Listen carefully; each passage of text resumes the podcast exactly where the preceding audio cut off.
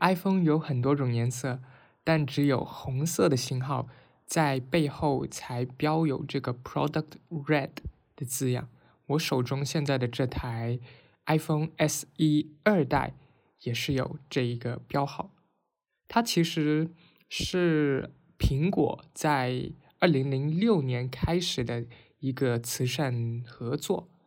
这个合作的组织就是那个 logo 的名称 Product Red，是一个歌手还有一些关注艾滋病的活动人士共同创立的。他们的目标就是通过从一些私人的公司募集资金，来帮助几个非洲国家消除艾滋病毒，或者研究怎么去解决。艾滋病毒为他们提供资金，这些私人公司可以通过捐赠他们产品的一部分的销售利润来和 Product Red 合作。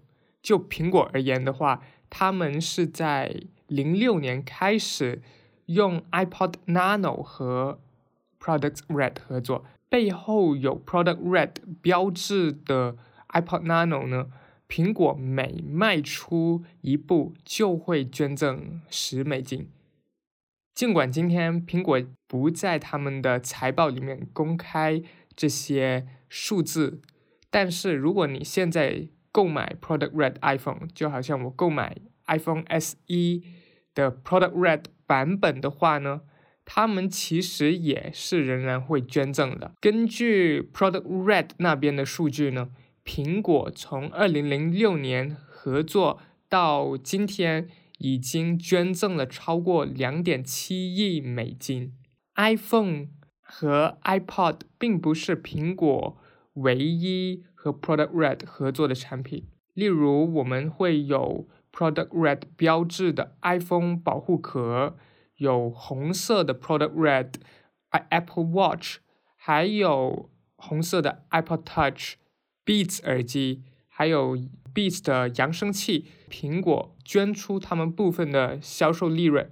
对苹果来说，这只是一个很小的利润的分享，可是对慈善机构来说却是非常的重要。当年呢，Product Red 是希望苹果直接使用 Product Red 的 logo 在他们的设备上面，可是乔布斯。是不能接受苹果产品上有其他公司或者组织的 logo，所以呢，最后他们妥协的方案就是苹果在它的产品上面仍然有苹果的 logo，只是在一个较不起眼的地方上面刻着 Product Red 的英文。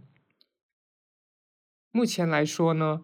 嗯，Product Red 合作的公司是很多家，例如有 Nike，还有星巴克，基本上很多国际的大品牌都会和 Product Red 合作，这是一种双赢。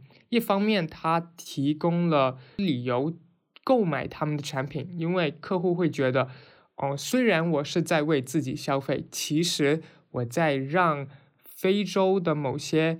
艾滋病患者的生活变得更加美好。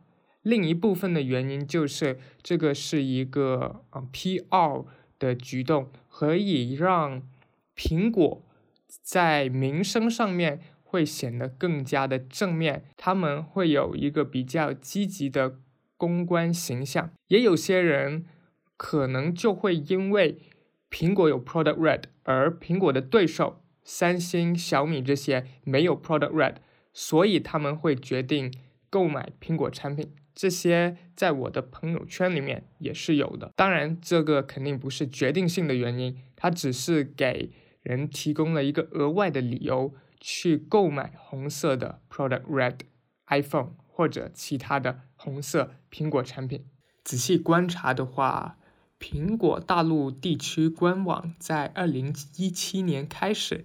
就把所有原 Product Red 版本的产品淡化他们的慈善性质，很有可能的原因是在二零一七年一月一日有一个新的法规上线，这个就是中国的境外非政府组织境内活动管理法。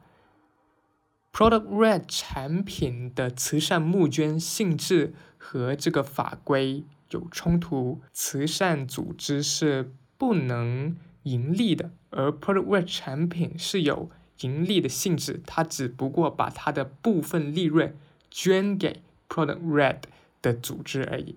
所以，苹果为了合规合法，就做了这个回避的处理。